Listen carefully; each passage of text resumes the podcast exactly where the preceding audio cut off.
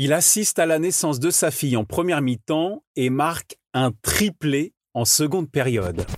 Waouh Un truc de fou Une naissance et un triplé, c'est ce qui s'appelle une journée bien remplie.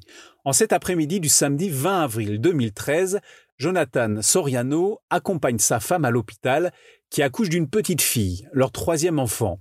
Jusque-là, rien d'extraordinaire, me direz-vous, sauf que le papa est aussi l'attaquant de l'équipe de Salzbourg qui affronte au même moment Wolfsberg en première division autrichienne. Après l'heureux événement, un ami envoie un message au porte-parole du club. La petite de Soriano est née. Nous sommes en route pour le stade. Dit au coach qu'il aimerait bien jouer s'il peut. Jonathan Soriano arrive au stade à 18h53. Le match se joue depuis presque une demi-heure.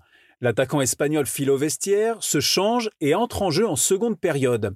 Alors que le score est de deux partout, il inscrit un triplé pour donner la victoire à son équipe. Score final 6-2. Le papa buteur s'arrête devant les caméras après la rencontre pour réagir. C'est une journée incroyable pour moi. Avoir la chance de jouer et inscrire trois buts, je pense que je ne vais pas l'oublier de sitôt. Une brève déclaration avant de filer retrouver sa femme et son bébé.